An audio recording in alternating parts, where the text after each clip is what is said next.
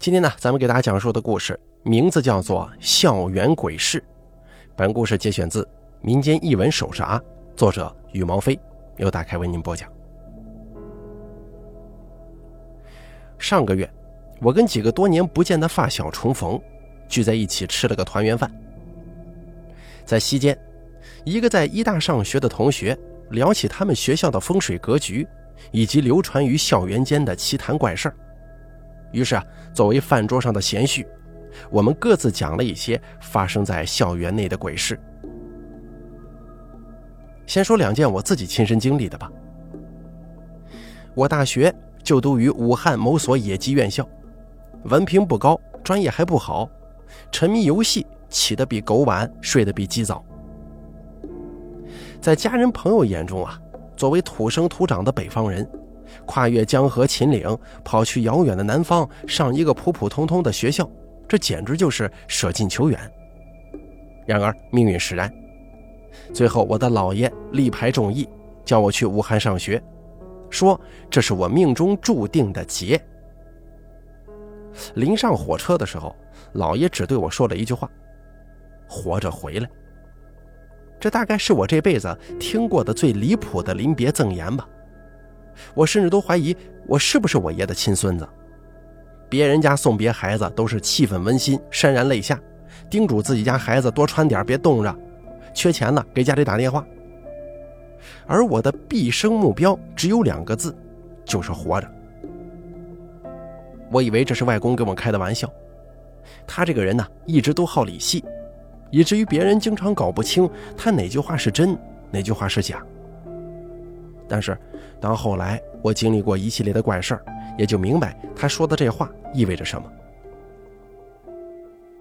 首先说一件最让我记忆深刻的事儿吧，是发生在我第一次坐动车往返武汉的时候车上发生的。从天津西坐动车到武汉，时间差不多要八个小时。熟悉这条线路的人都知道，从东北方向往华中地区走。有一个地方是必经之地，河南。如果大家熟悉历史，都会知道，自古以来河南都是中原腹地，尤其是洛阳有神都之称，曾经是十三朝的古都。以前我跟老爷学过几天的风水，很多人认为风水学是迷信，主要用于坑蒙拐骗，其实啊，这是个误区。真正的风水大师并不仅仅教授玄学。这地理学啊也是非常重要的一环，甚至在我国考古领域跟地质学领域，风水学也是十分具有参考价值的。初学风水的时候，有些老师并不先教你什么分金定穴，而是让你看地图，古今中外的地图。这样做的目的是让你明确什么叫做龙脉。广义上来说，龙脉是一种山势地形。这种地形绝大多数是自然形成的，由风、水、山、泽等等各种先天自然环境形成的肥沃地域。最早的堪舆风水学其实并不尽然用于死人治穴。在春秋战国时期啊，有诸子百家，但有一门学术叫做堪舆家。后来这门学说呢，被汉代的法教吸收了，成了道教术数的一环。据后世史料记载，堪舆家主要的责任是寻找合适的土地，并不仅仅包括墓葬巢穴，还包括帮老百姓指明哪里的土地好，能种粮食，以及改善土质环境等等等等。而早在秦汉以前，堪舆家的先贤就认为天下龙气出昆仑。简单来说，就是龙脉的源头是昆仑山。当然了，现代考古学家已经证实，如今的昆仑山并不是以前的昆仑山。如今所指的昆仑是汉代皇帝指定的昆仑山界，而《山海经》等书当中记录的昆仑山具体位置还有待考证。但可以肯定的是，洛阳这个地方是龙脉主气所经之地。我这么说可能有点晦涩，简单理解一下。龙脉这个东西啊，就像是人身上的经脉，河南好比是人的心脏，洛阳是经脉中一个很重要的穴位，所以啊，这里自古以来风水就好，很多王朝建都于此。也因此，河南可以说是一部活历史。我老家在南阳西川，南阳这个地方最出名的还得是诸葛亮的草庐。陆世明写道：“南阳诸葛庐，西蜀紫云亭嘛。”从京津冀往南，有一站是无论如何也避不开的，就是河南郑州。郑州是河南的省会。很多人都奇怪啊，为什么郑州名气比不上洛阳，文化底蕴比不上商丘，却是河南的省会呢？事实上，郑州这个地方的地理位置得天独厚，北临黄河，南接许昌，四通八达。可是呢，在很多当地人眼中，郑州最重要的是这个地方奇。小的时候，我经常听长辈说故事，其中尤以在我姥姥口中听到关于郑州的奇闻怪事最多了。这个话题啊，咱们改天再聊。在我儿时听过关于郑州的话题当中，有那么一个，说是郑州在上个世纪三十年代战争时期是军事重地。因为这里是河南很重要的铁路枢纽，当时为了保证物资运输，先辈们于此血战，无数先烈血洒土地呀。在民间的奇谈当中，枉死之人的灵魂是很难被引渡幽冥的，所以总有人回不去家，徘徊在生前所遗存的土地上。不知因为什么讲不清的缘由吧，很多亡魂喜欢徘徊在火车站。之类的地方，所以有时候运势不太好的人会目睹一些怪事儿。我小时候跟着姥姥姥爷回老家，就曾经看到有人从月台上飞身而下，跳到铁轨上。当时我吓了一大跳，赶忙告诉家人有人跳轨了。可大人们都说我眼花，看错了。事实的确如此，我抻着脖子去看，并没发现铁轨上有半个人影。长大之后，我倒很少再看到那些乱七八糟的东西了。但是去武汉的路上是个例外。河南这个地方多峻岭，所以隧道也多。我清楚的记得，当时我们那节车厢人很少，列车正巧经过一条短窄的隧道。我正在手机上看完一部电影，准备歇歇脖子，歪去睡一会儿。而正当我偏头的时候，我模模糊糊地看到，窗户的倒影里竟然有一个少女的影子。我当时心中猛地一跳，出于一种条件反射，我迅速回身。而这个时候，列车刚好从隧道里驶出，阳光照进窗户里，明与暗在一瞬间交替。当我看向过道另一边的座椅的时候，发现那儿根本就没有乘客。可是那个时候，我却有一种毛骨悚然的感觉，本来涌上来的倦意也霎时间打消了。我一开始怀疑自己眼花了，于是再次把头靠在车窗的窗沿上，眯着眼睛假寐。估算着差不多有个五到十分钟吧，列车驶入下一条隧道。而这一次，我真真切切地看清窗户里那个倒影了，确实是个少女。准确的说，是穿着民国时期那种齐膝旗袍、留着垂肩长发的少女。看清窗户上的倒影，给我留下的印象可以说是十分深刻。那种感觉就好像是你在透过窗户的倒影去看一张挂在老旧房屋里的泛黄的旧照片。那个少女的影子给人一种沧桑感。仿佛是从多年深埋地下的老照片里走出来似的。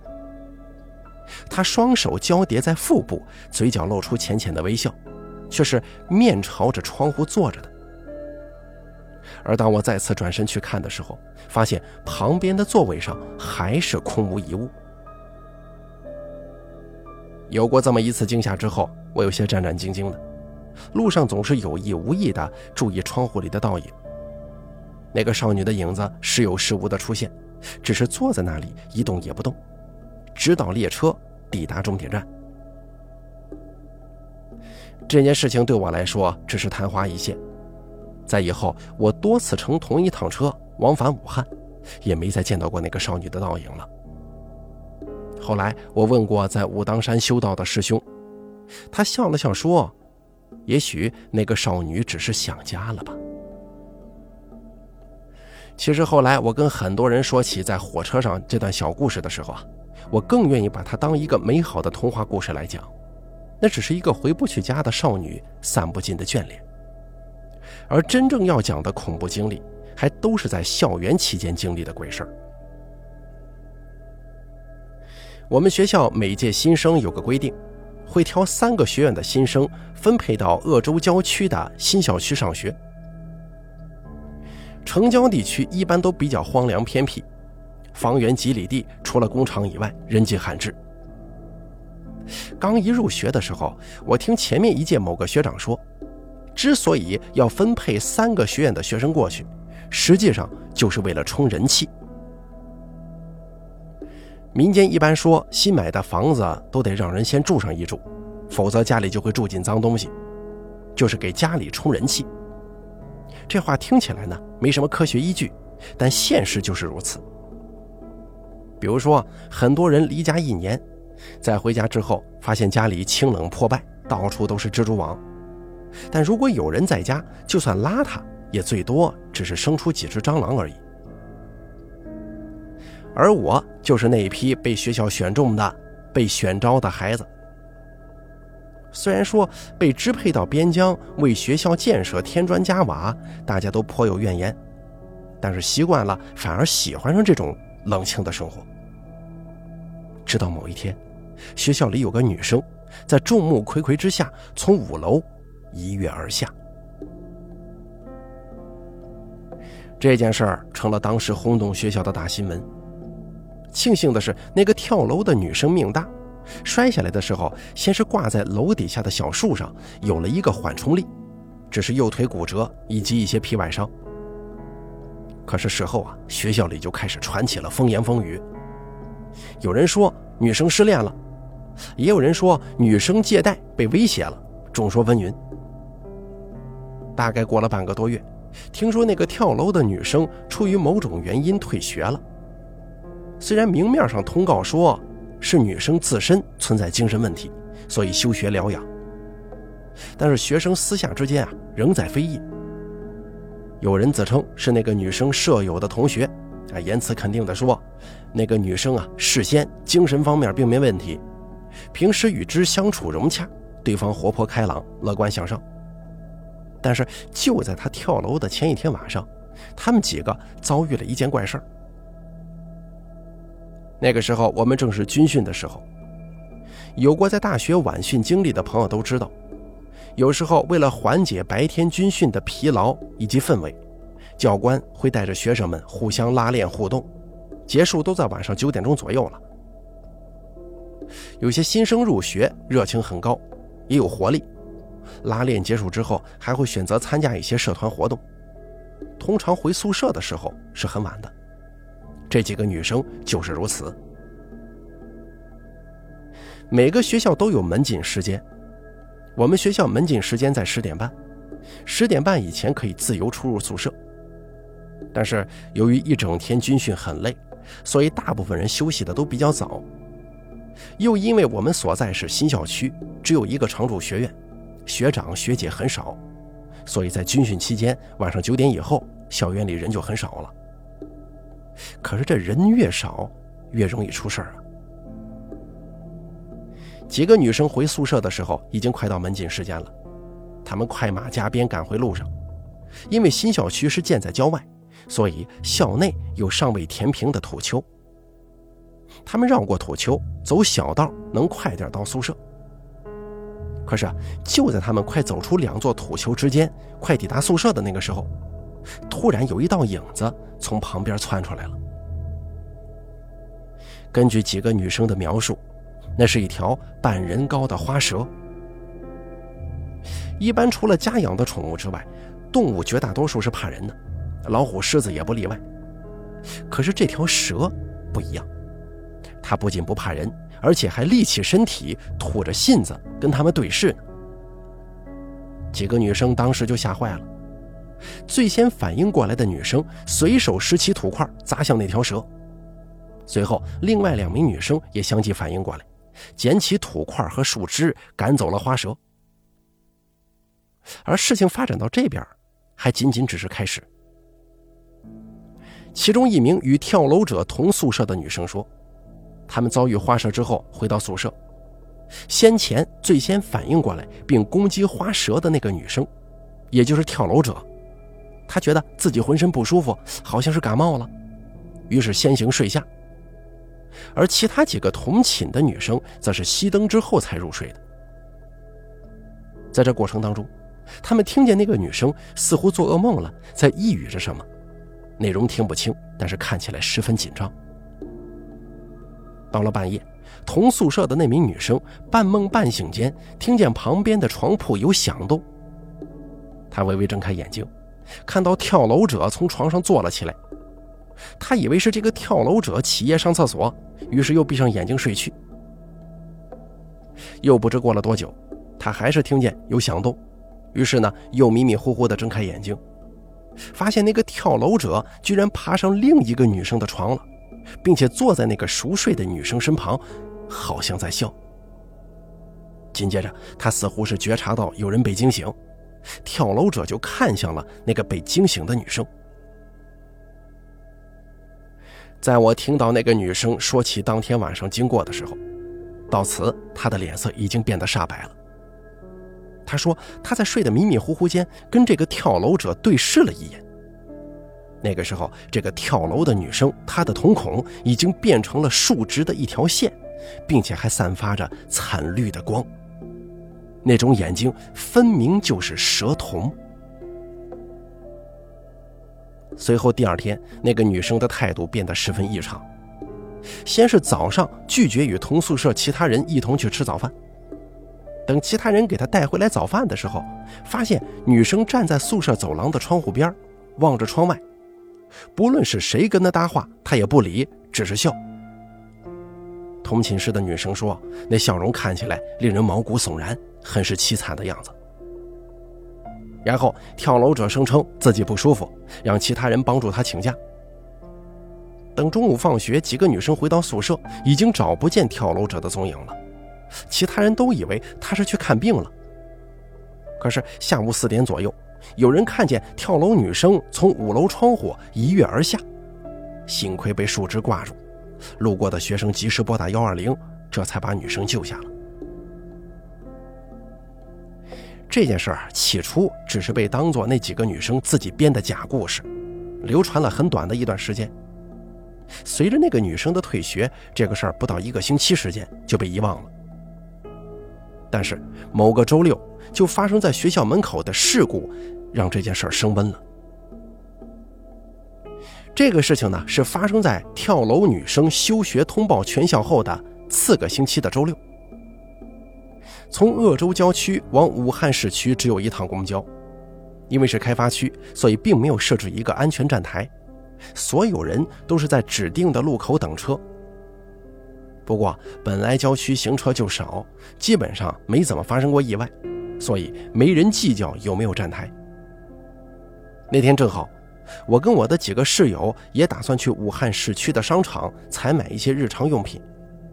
一块等车的还有同校不少学生，其中有两个女生站位比较靠前。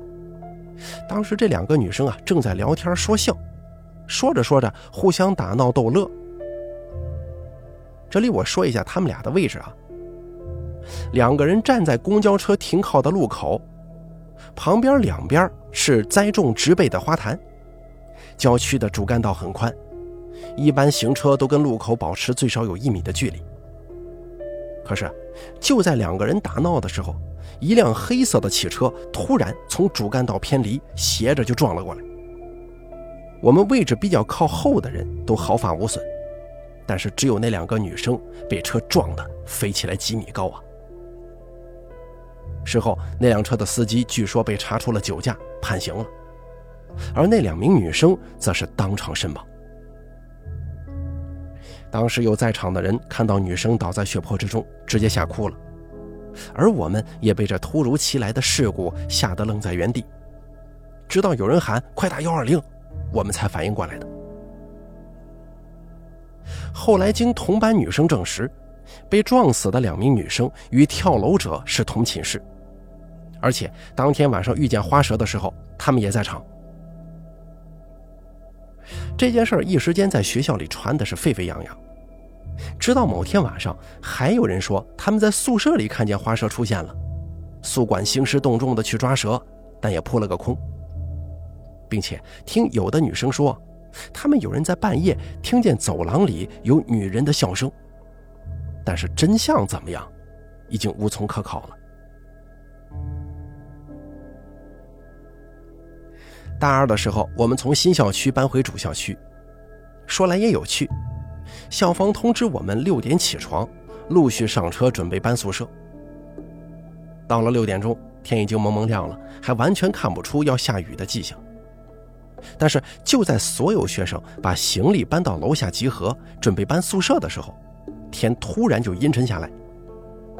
当第一批巴车满载行李跟学生出发往武汉的时候，突然天降大雨，并且雨势越下越大。到了上午的时候，外面的积水已经过膝了，高层领导都亲到现场监督泄洪。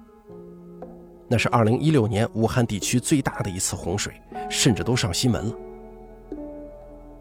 第一批出发去武汉的学生被堵在发洪水的路上，很多人蹲在座位上，把电脑之类的贵重物品举过头顶，避免被水弄湿，在位置上硬生生蹲几个小时。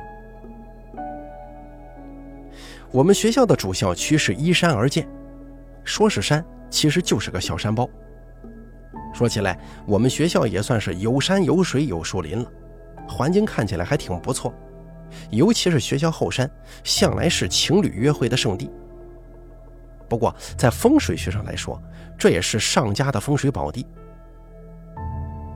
其实啊，本来说学校所靠的这座山并不是什么好地方，无水，山势笔直，不聚风，这在风水学上讲是死气。听一位一三届的学长说。是后来啊，请了个风水先生来看，把山势略作修改，并在后山上开挖了一座人工湖，形成月怀揽星的格局，使它呢就变成了一块风水上佳之地。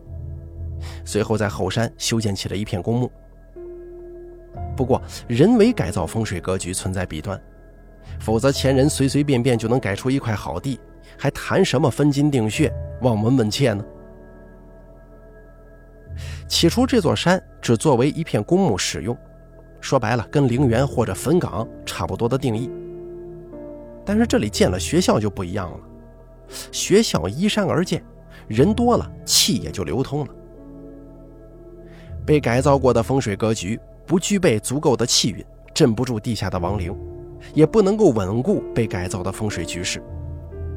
这就好比说，一个人去整容，不整是难看点整完了，面上好看，但是鼻子一碰就塌，这么个道理。故而死气与生气相冲，就总会出点什么事儿。据那位学长讲啊，曾经有情侣晚上在后山幽会，结果看到一个穿白衣的女生在湖边溜达，靠近之后人又不见了。也不知道为什么，每次看见女鬼就非得穿白衣服。咱们暂且不说那位学长说的事儿是真是假，不过这湖里确实淹死过人，而且不止一个。湖边还特意立了一块牌子，写道：“湖水深，至今已淹死多人，请勿靠近湖边钓鱼以及游泳。”尽管如此提醒，学校里又流传不少关于这片湖的灵异故事，还时不时的有人在夜晚靠近这片人工湖，并因此丧命。在我们搬回主校区的第一个学期，就有两个人丧命于人工湖，其中一个是旅游学院的女生，另一个是我们同专业的男生，而且还跟我们在一起上过课呢。我对这个男生的印象仅仅停留在一面之缘的陌生人程度，但搬换校区以后重新分配宿舍，跟他同班的两个男生与我们分配在一个宿舍。那对情侣意外丧命之后，曾听两个人回到宿舍说起这件事儿。据说有专业打捞队把两个人的尸身打捞上来以后，前去现场辨认尸体的师生都被吓坏了。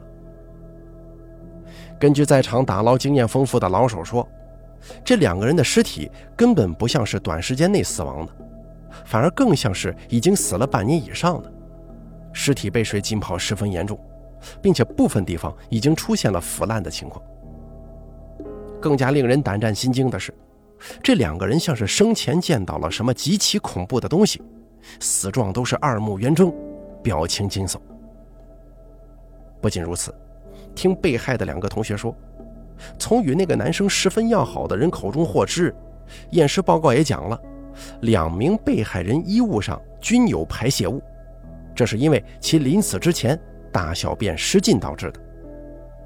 此外，二者脖颈处均有淤伤，形状为五指印。综上所述，这两个人呢不是落水淹死的，而是在死之前就已经被人掐死了。在经过指纹对比的情况下，发现掐死两个人的其实呢是他们彼此，对方。后续是。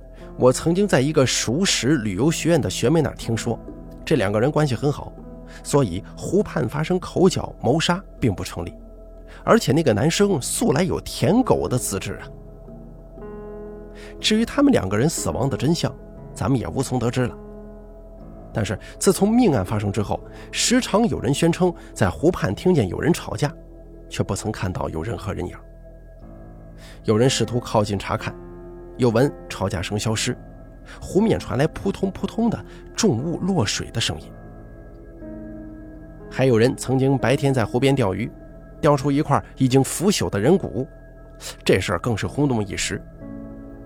而到了我毕业那一年，湖畔围起栏杆，避免学生靠近。可是某一天啊，还是有人出意外了。大概是在拍毕业照当天吧，同学院有个男生不见了。不论打电话还是到处搜索，都找不到他。到最后，有人就提议说去湖边看看吧。结果，人们在湖边还真发现了那个男生的鞋子。校方立即通知打捞队前来搜索，终于在湖底打捞起了那个男生的尸体。以下呢，有一段学生之间的对话，我说给大家听听。哎，你们听说了吗？那个男生死状特别惨。好像死之前看到了什么可怕的东西，啊，我知道，当时我也在场啊。据说法医现场验尸，说他是被掐死，然后扔进河里的，而且在他脖子上还发现了三个不同的手印，我估计就是那对情侣来索命了。听说那个男生也喜欢死掉的那个女生。哎，不对吧？等等，那那第三个手印是谁的呀？好了，校园鬼事的故事咱们就说到这儿了。感谢您的收听，本故事节选自《民间异闻手札》，作者羽毛飞，由大凯为您播讲。